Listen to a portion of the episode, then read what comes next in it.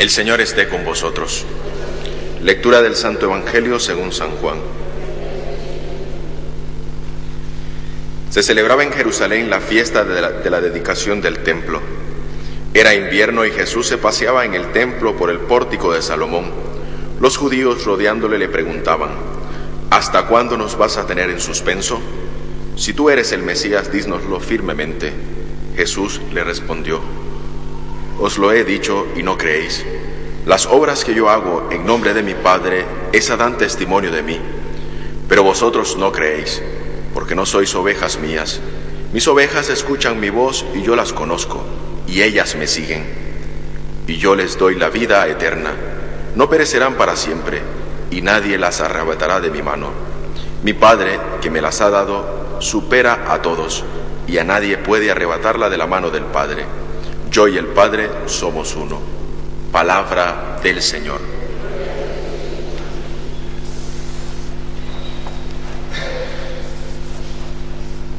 Al escuchar la primera lectura seguidamente de lo que durante la Pascua nosotros venimos escuchando del libro de los Hechos de los Apóstoles, vemos cómo se va reconociendo la presencia y la acción misionera de los primeros discípulos de Jesús.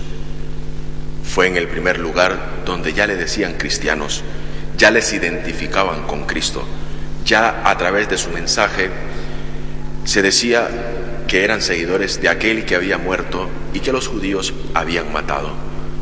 Entonces les identifican como cristianos.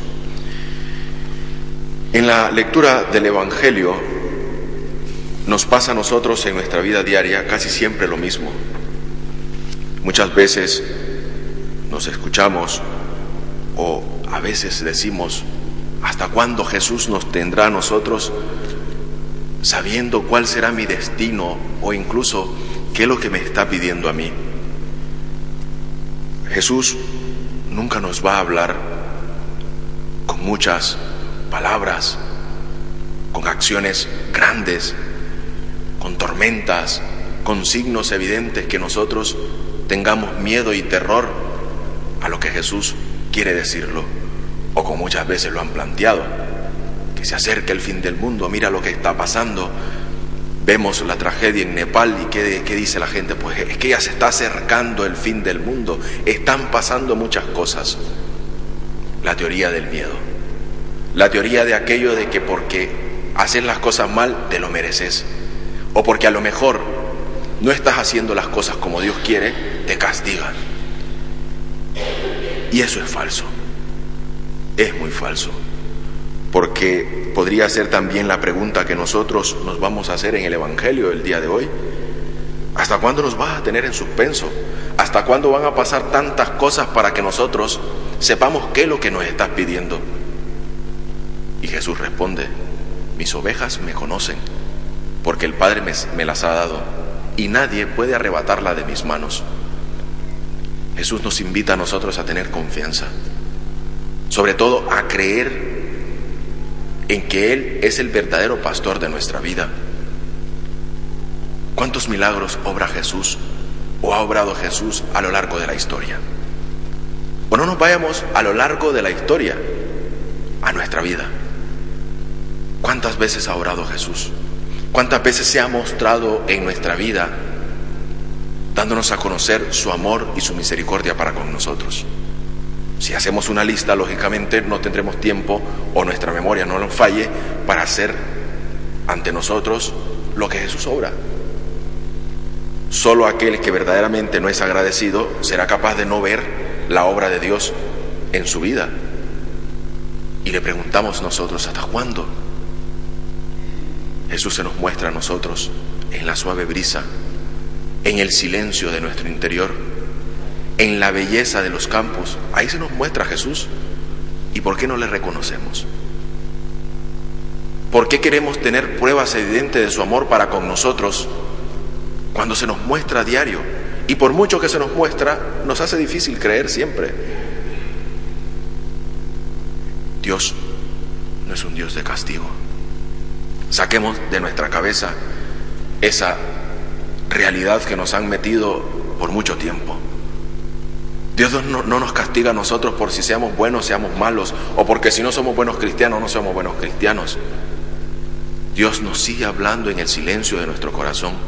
Dios nos sigue mirando con amor. Dios nos sigue dando a nosotros la capacidad para que día a día tengamos en cuenta siempre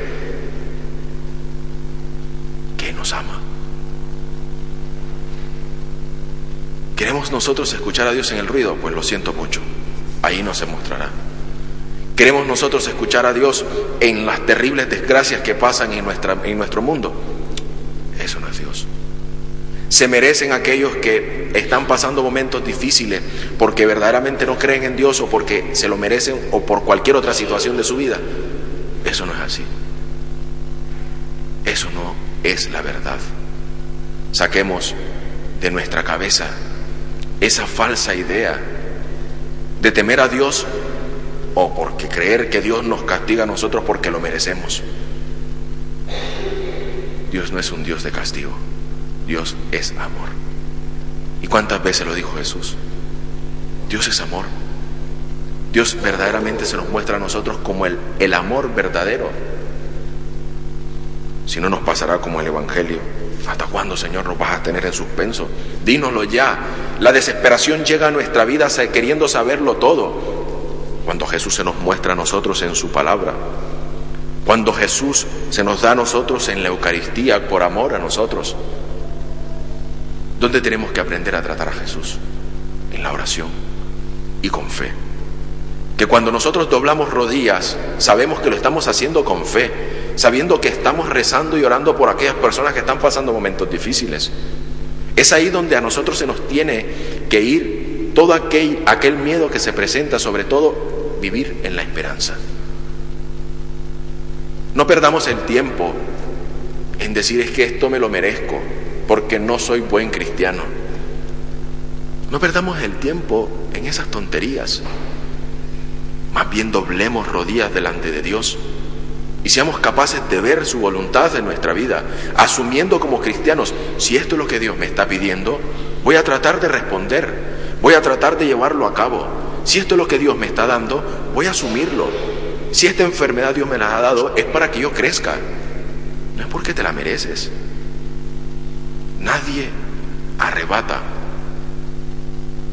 porque el Padre me las ha dado. Eso nos dice Jesús el día de hoy. Tenemos que tener fe, mucha fe, y sobre todo tratar a Jesús en la oración. El Padre ha dado las ovejas, Jesús las cuida.